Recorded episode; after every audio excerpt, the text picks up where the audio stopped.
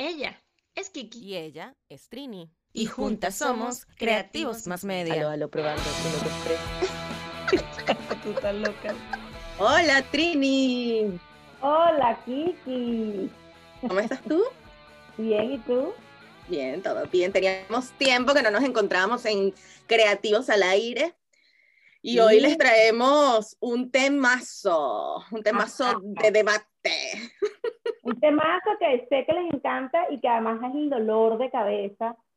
Tenemos no sé cuánto tiempo sufriendo con este tema y, y de verdad que por eso lo trajimos hoy a conversación, para ver si, si logramos relajar a la gente con, esta, con este podcast. Es así. Pues sí, hoy traemos el tema, se llama El algoritmo es el cuco.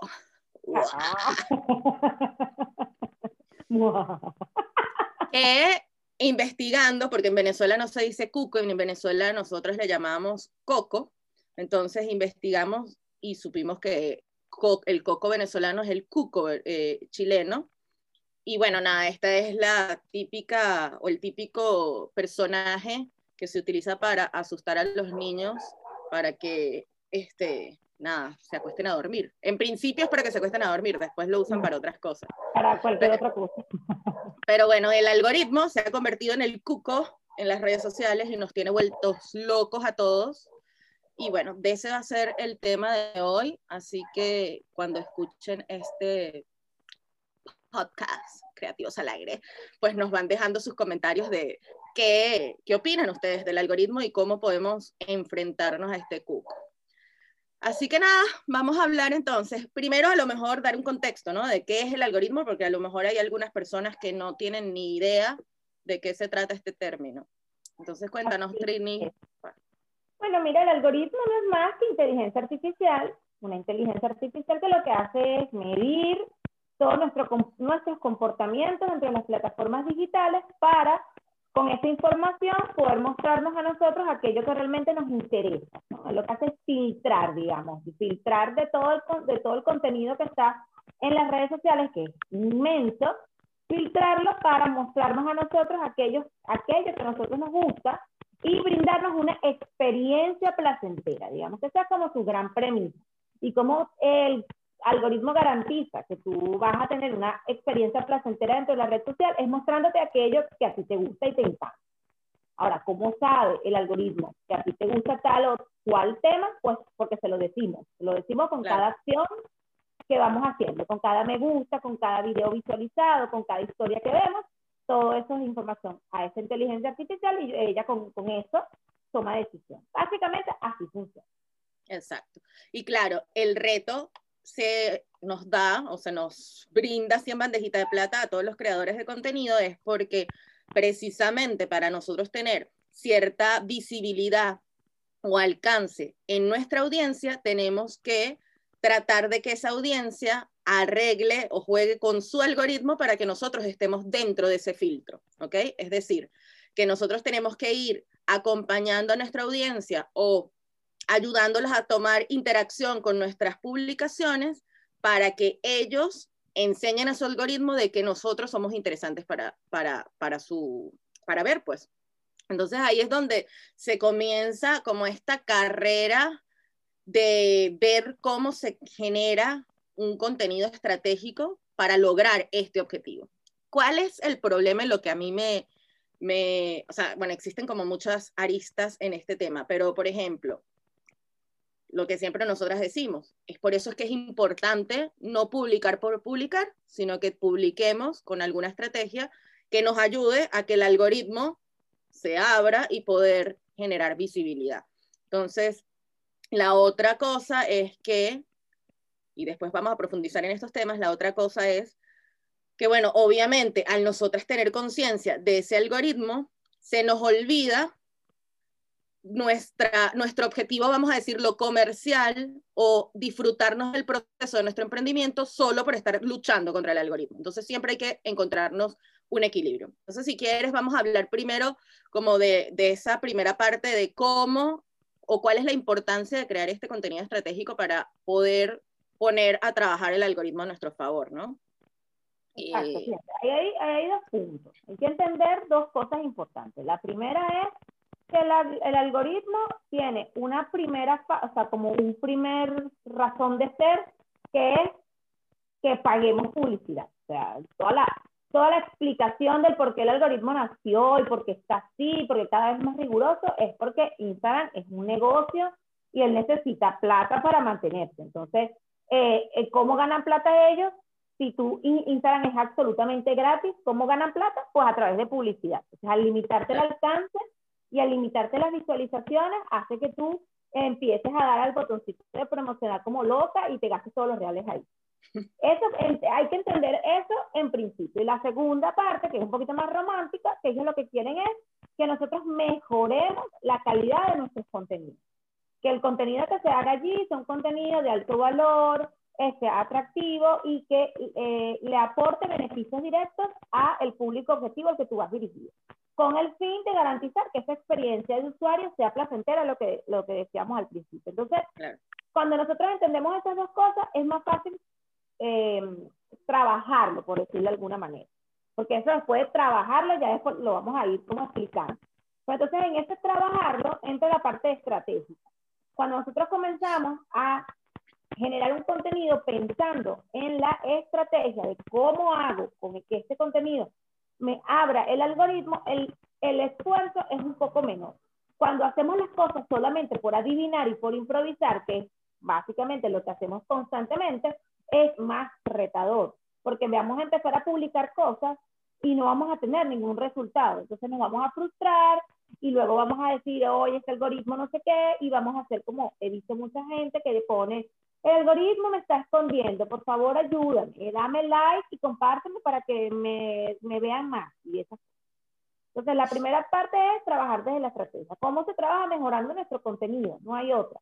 Si, si publicamos cualquier cosa, como dice Karina, y hacen un selfie, ya eso no funciona, eso funciona en el 2015, 2016. Pero si tú sigues haciendo lo mismo que hacías hace cuatro años, no te van a dar resultados. Es más, si sigues haciendo lo mismo que hacías ayer, tampoco te da resultado.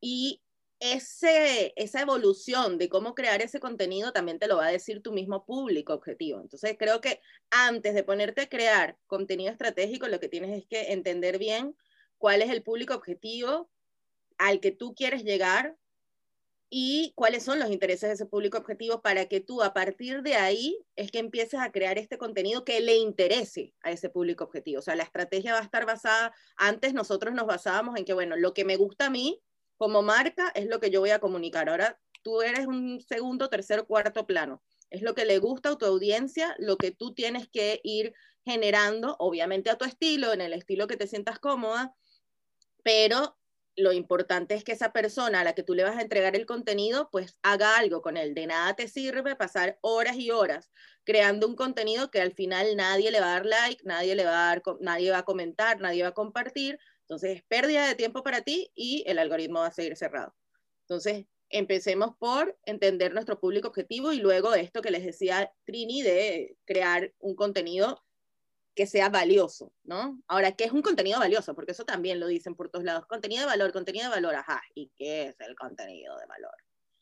Mira, contenido de valor, ojo, esas son cosas que son muy personales. Es, una, es mi opinión y la de Caritas quizás busques en internet y te aparezca otro concepto. Para mí el contenido de valor es una pieza gráfica con texto, puede ser audiovisual, puede ser imagen, puede ser carrusel, el formato que tú quieras, que tiene un texto y que ese contenido en general, tanto la imagen como el texto, aporta beneficios directos al público objetivo. Aporta beneficios en cuanto a información de interés para esa persona, responde a una necesidad, resuelve un problema, aporta algo, a ese público que lo está leyendo. Y yo creo que ahí radica el, el, la palabra valor, ahí radica la importancia de la, de la palabra contenido de valor, porque contenido de valor no es ponerme a hablar de cualquier tema sin sentido, es que aporte algo, que yo lea eso y diga, oye, qué bueno está, déjame guardarlo para verlo más tarde, porque de verdad que esto está súper valioso. Allí es, eso para mí es un contenido de valor. Necesitas de acuerdo, Claro. Sí, no, totalmente de acuerdo. Y, yo también siento que más allá de eh, que aporte algo, es en donde tú te puedas mostrar también totalmente auténtica con ese aporte, ¿ok? Porque muchas veces decimos o pensamos que eh, al mostrar todo el contenido de valor, me estoy poniendo tan transparente y mostrando todos mis servicios, todos mis secretos, que entonces ya, ¿para qué la gente me va a comprar? Y no, necesariamente, o sea, pasa todo lo contrario.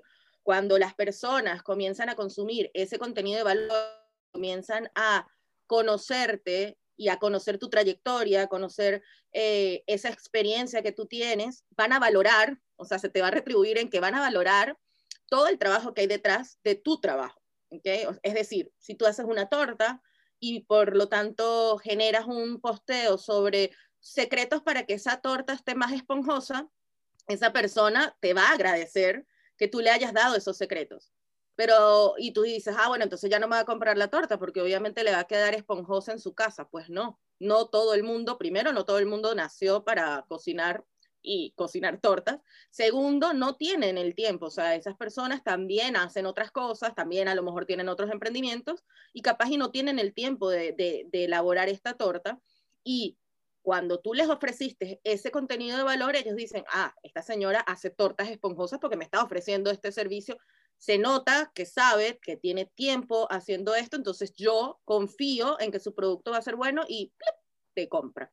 Entonces, pero para que esto llegue también, obviamente, tiene que ser algo que tú demuestres con seguridad, con confianza, porque si, por ejemplo, este, pones cualquier otra cosa en donde tú no seas experta, entre comillas, porque ahorita nadie es experto, porque todo está inventado y porque cambia eh, todos los días, pero si la gente no ve esa autenticidad, tampoco va a sentir que ese contenido realmente es valioso, diga lo que le digas, ¿ok? Entonces, siento que también es ese equilibrio de mostrarse auténtico con el contenido de valor también.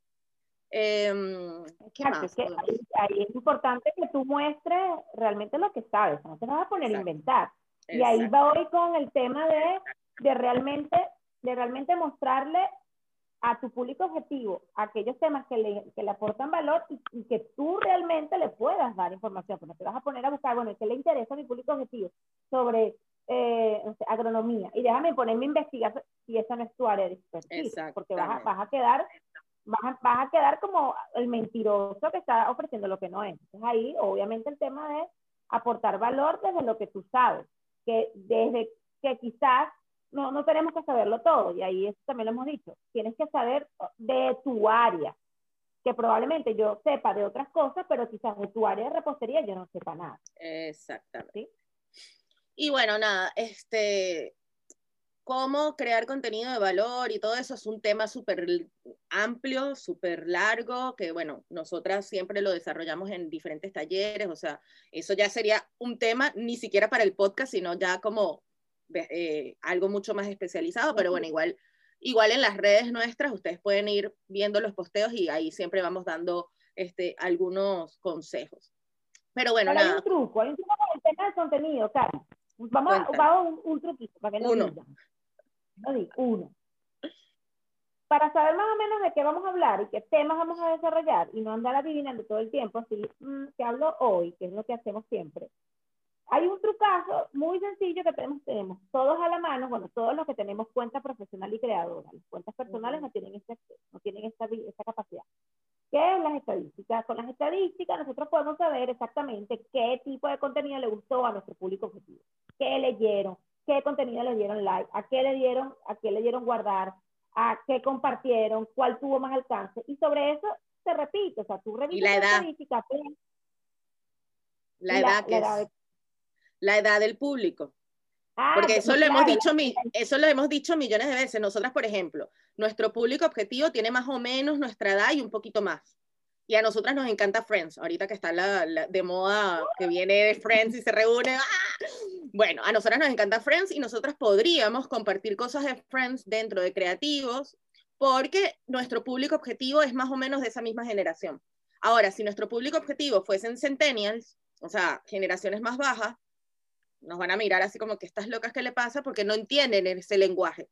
Entonces, ustedes tienen también que, es muy importante que vean y que conozcan la edad de su público objetivo para que sepan más o menos cómo comunicarse con ese público y qué herramientas o qué mm, figuras, aspectos culturales, referencias, culturales, gracias, podrían utilizar para que este contenido de valor también sea como más relajado, ¿no? Porque hay veces que nos ponemos también muy serias y muy sobrias en las redes sociales y son sociales, son para socializar. Bueno, em, más allá de las estadísticas, entonces hay muchísimos otros trucos o hay muchísimas que realmente no son trucos, porque en las redes sociales como que no hay fórmulas, no hay fórmulas escritas. O sea, te, nosotras te podemos decir algo que nos ha funcionado a nosotras a lo largo del, del, tiempo que tenemos trabajando en esto. Puedes ir con otras personas y te, y te van a decir otras cosas. Y tú misma puedes ir creando tu propia fórmula. Eso es cuestión de ensayo y error, por eso es que las redes sociales son eso. O sea, tipo, todo el tiempo estar probando y cambiando tanto de estrategias como de, de acciones en general pero bueno, lo más importante es eso, constancia, ¿no? Y aquí es donde viene el otro tema del algoritmo que a mí me, me, me causa como una, como una, ¿cómo se llama? Una piquiña, que es el tema de la constancia. Eh, hay veces que, o sea, obviamente, para poder tener éxito en el alcance y en la visibilidad, y en la visibilidad tienes que tener constancia, ¿ok? Pero ahora, ¿cómo hacer para que esta constancia no se convierta en que tú te conviertas esclavo de las redes sociales, ¿ok? De que estés todos los días pensando en cómo luchar con el algoritmo. O sea, ¡Ah! no he publicado, el algoritmo se me va a cerrar y ahora qué hago. Y estás todo el día con esa angustia, ¿no? De, de, ay, y no he hecho reels, y no hice live, y no hice historias, y no hice lo otro.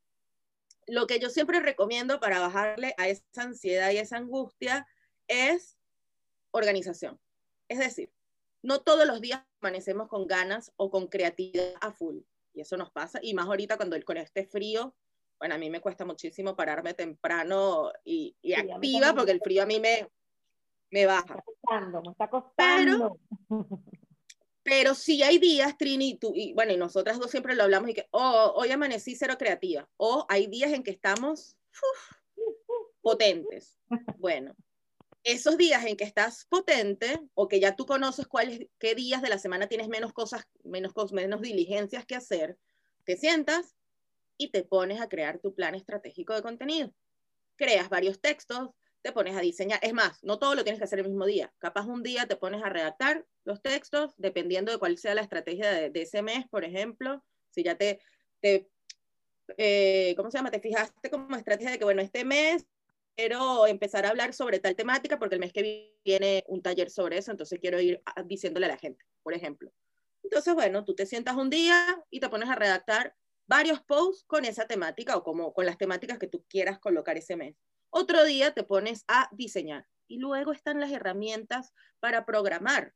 O sea, está Facebook Creator Studio, está, ¿cómo es que se llama? Planoli, eh, y el business, el, el, bicho, el business no, el suite, el Facebook Suite, que ahora hasta te deja eh, programar historias, según lo que escuché por ahí. Yo todavía no lo he probado, así que hay que probarlo. Entonces, nada, programas, por lo menos a mí me parece genial, programas ese contenido, lo que sí, el truco que es importante para que obviamente esta energía que estás ahorrándote con programación luego no se traduzca en que el algoritmo igual no funcionó para nada porque obviamente tú no estuviste ahí para las interacciones, es coloca en tu agenda, tal día sale publicado tal post a tal hora. Entonces, en el momento en que sale publicado ese post que ya tú dejaste programado, ahí tú entras en tus redes sociales y estás pendiente de las interacciones de esa publicación. Porque ahí si quieres, Trini, lo explicas tú mejor, pero es importante que, o sea, yo, nosotras siempre decimos que las, tienen que ver las redes sociales como una tienda física también. O sea, si tú estás en tu tienda física y llega una persona a preguntarte o nada más a decirte buenos días y no hay nadie ahí para responderle los buenos días, pues discúlpame, la persona se va, aunque le haya gustado mucho algo de esa tienda, al no sentirse atendida, se va a dar media vuelta y se va a ir. Entonces, lo importante es que tú, cuando salga publicado tu post, tú estés ahí pendiente, no te voy a decir que te quedes todo el día pendiente, pero a lo mejor sí las primeras media hora, exacto, la primera hora, pendiente de las interacciones, vayas respondiendo. Y lo otro que para mí también me parece súper mega saludable es que en el caso tal de que seas una persona como yo, que a mí me gusta desconectarme de las redes sociales porque si no me, me se me cruzan los cables, coloques un horario de atención. O sea, le avises a las personas que tú de tal a tal hora es que respondes o interactúas o lo que sea y que, por ejemplo, el sábado y el domingo, disculpa, estoy descansando, nos vemos el lunes. O sea, eso ya queda de parte de cada quien, ¿no? Obviamente, yo soy de las personas que en serio cuido mi espacio de descanso, pero es importante que lo comuniques, que ese espacio de descanso también lo comuniques para que la persona no se sienta desatendida, sino que entienda que tú eres un ser humano, porque eso a veces se nos olvida, se nos olvida que detrás de cada cuenta de Instagram hay un ser humano que si no te respondió a los cinco minutos es capaz porque se está bañando. entonces, este, claro, entonces es importante que también sepamos eh, comunicar cuándo estamos presentes y cuándo nos vamos a ausentar, ¿ok? Sobre todo por salud. Yo lo pienso por salud, para que tengas una buena interacción con tu, con tu comunidad es como en las tiendas físicas, cuando yo me recuerdo, he visto, bueno, ahorita no tanto porque no hay tantas tiendas abiertas, pero que te ponían regreso en 20 minutos, ¿sabes? Te ponían un cartelito que decía regreso en 20 minutos. No te voy a decir que pongas eso, pero sí, mira, el fin de semana, si no te respondo es porque estoy de paseo, nos vemos el lunes, o sea, cualquier cosa lo puedes ir comunicando. y lo pueden programar también como respuesta automática, o sea, ya hay claro. una opción de respuestas automáticas que tú puedes activar los fines de semana y los fines de semana que tú estés en, tus espacios de, de tu vida, pues tú los activas.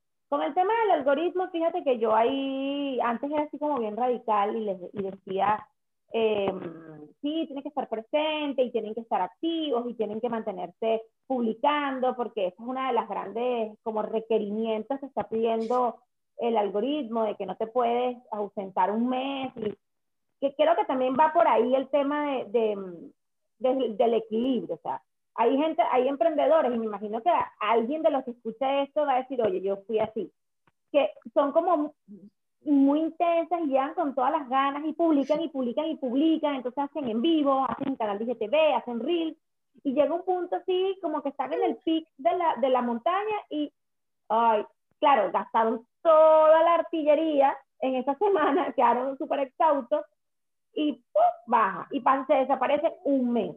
Entonces, obviamente, después de tanta actividad y te desapareces un mes, eso es a lo que, a lo que uno dice que no debería hacerse. Pero que no publiques un día, no va a pasar nada. O sea, si tú dejas de publicar un día, no va a pasar nada. ¿Qué es lo que yo le recomiendo a toda la gente que quizás no es tan activa en posteo? Porque, no le, porque el posteo lleva más, más tiempo, el posteo requiere más trabajo, requiere más eh, pensar bien la imagen, el texto, la bajada, el título, los hashtags. el, el, post requiere más trabajo. Bueno, quizás no estés tanto en el posteo, pero está un poco más activo en las historias. Que las historias son más relajadas, puedes hacerlo en pijama, no, no necesitas tanto, si te lo digo en, el sentido de la palabra, si hago mi eh, historia en pijama. Eh, si no necesitan tanto trabajo, necesitan, no necesitan gráfica, ni Canva, ni diseño, ni ni nada. O sea, necesitas a lo mejor un contenido, una idea, hilar la idea y, de, y desarrollarla en las historias. Entonces, ese podría ser una buena, un buen truco. Lo otro es, si no vas a estar tan activo en los posteos ni en las historias, porque bueno, me da miedo escénico o lo que sea, utiliza la publicidad. La publicidad te va a mantener ahí, te va a mantener, te va a mantener el alcance, va, va a ayudarte a que aparezca, le aparezcas a más personas, aumenta tu visibilidad, vas a empezar, vas a seguir teniendo más seguidores y no vas a necesitar tanto esfuerzo. Obviamente eso es una inversión porque necesitas invertirle dinero al, a, la, a la plataforma, pero es un buen recurso cuando no tenemos tanto tiempo para estar publicando de forma periódica todos los días en todas las funcionalidades de Es así. Y bueno, y tampoco es que la inversión que vas a, a invertir, valga la redundancia, no me vino otra palabra, este, va a ser algo supermillonario. No, no tiene que ser algo supermillonario, lo que sí el truquito es como que cada cierto tiempo invertir. O sea, tipo, si vas a invertir 5 dólares, bueno, inviertes tus 5 dólares, pero dentro de dos, 15, o dos, tres semanas vuelves a invertir y así poco a poco vas a ir generando. Pero bueno, ese también puede ser tema para otro podcast. Otro podcast y yo creo que ya aquí estamos con bastante, bastante material en este nuevo podcast. Bueno, nuevo. Nosotras hemos intentado hacer este podcast con constancia. Vamos a ver si ahora retomamos y lo podemos lograr porque es algo que nos gusta a las dos. que las dos en su momento tuvimos hasta programas de radio y, y bueno, nada, con el día a día de creativos a veces se nos hace un poco difícil, pero nos disfrutamos muchísimo este espacio. Y la invitación es que, bueno, cuando oigan esto y de todo lo que hablamos hoy, tengan alguna duda o quieran compartir algunas ideas para que nosotras desarrollemos en los podcasts, pues bienvenida sea. O sea, aquí estamos para compartirnos todos los conocimientos que nosotras podemos tener hasta los momentos. Y para cerrar, como para darle el cierre así bonito y redondito al, al programa. El, programa. bueno, el podcast. Eh, ¿Qué era lo que.? Ay, ¿te das cuenta? no, que, no, la idea es cerrar. La, la, idea global es como. No, no, no, conviene, no, no, veamos al algoritmo como, como un monstruo que, que, hay que hay que vencerlo y hay que, tengo que hacer tal cosa, pero cuando convertimos este tema en algo mmm, riguroso. Como yo, que, quiero hacer una anti. Que nos quita el sueño, que nos. Sí, no, no lo hagan con... Nos quitas de la creatividad, porque claro, ya partimos con el, ay, otra vez tengo que luchar con este algoritmo. Fluye, haz las cosas con, con calma, revisa tus estadísticas, piensa en tu público objetivo, realmente qué puedes tú aportarle a esa persona que realmente le pueda eh, mejorar su calidad de vida, le pueda dar una información que realmente le dé, le, eh, lo haga feliz o lo haga reír o, lo, o, le, o le dé un aporte de valor.